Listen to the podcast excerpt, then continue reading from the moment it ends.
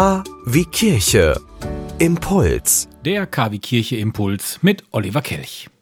Nachdem wir in Podcast 47 nach Datteln schauten, sind wir mit Podcast 48 nun in Ohr-Erkenschwick angekommen. Und auch hier heißt es heute Abschied nehmen. Der Grund, Schwester Gelinde Bussmann und Schwester Lucy Timmerhaus beenden in diesen Tagen ein wichtiges Kapitel in ihrem Leben und in der Geschichte des Unikums. Sie verlassen die Einrichtung, die sich um die Belange von Kindern, Jugendlichen und Familien kümmert. Es geht zurück ins Mutterhaus der Ordensgemeinschaft der Schwestern von der göttlichen Vorsehung in die Bistumsstadt Münster. Damit verlassen die letzten beiden Vorsehungsschwestern nun Oerkenschwick.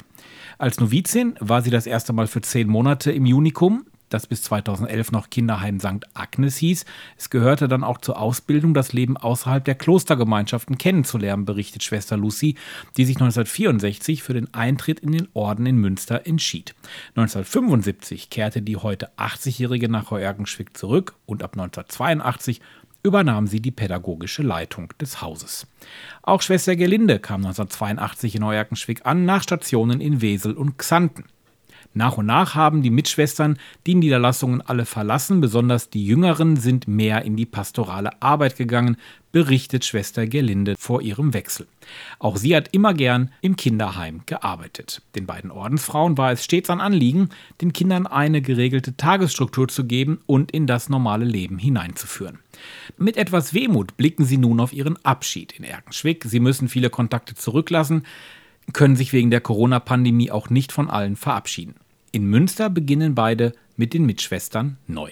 Dass nun die letzten beiden Vorsehungsschwestern gehen, betrachtet der Leiter vom Unikum, Thomas Kurt, mit einem lachenden und einem weinenden Auge. Auf der einen Seite weiß ich die Schwestern in guten Händen, sagt er, sie kehren in den Schoß ihres Ordens zurück, aber es gehen zwei gute Freundinnen, die mit ruhiger, sanfter und seelsorglichen Händen bei uns gewirkt haben, sagt er.